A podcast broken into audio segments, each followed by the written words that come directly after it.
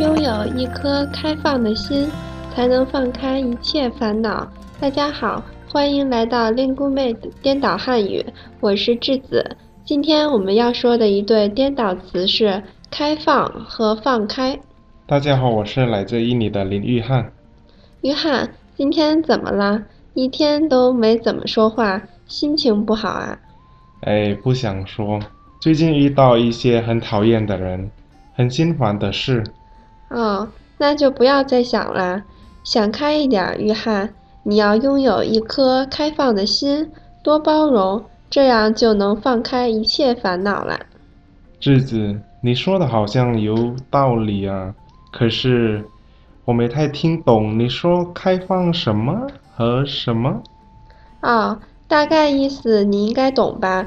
我说的是开放的心和放开烦恼。嗯，我知道了。开放和放开又是一对儿颠倒词儿。是的，没错。开放可以是动词，指打开、允许进入；也可以是形容词，就是打开的。我说两个句子吧，比如故宫从周二起对游客开放，或者西方人的思想比较开放。啊，我明白了，开放和英文中的 open 的意思很像。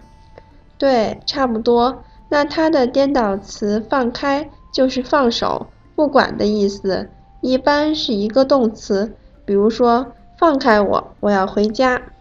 啊，我又明白了，放开就是英文中的 “let go”，对吧？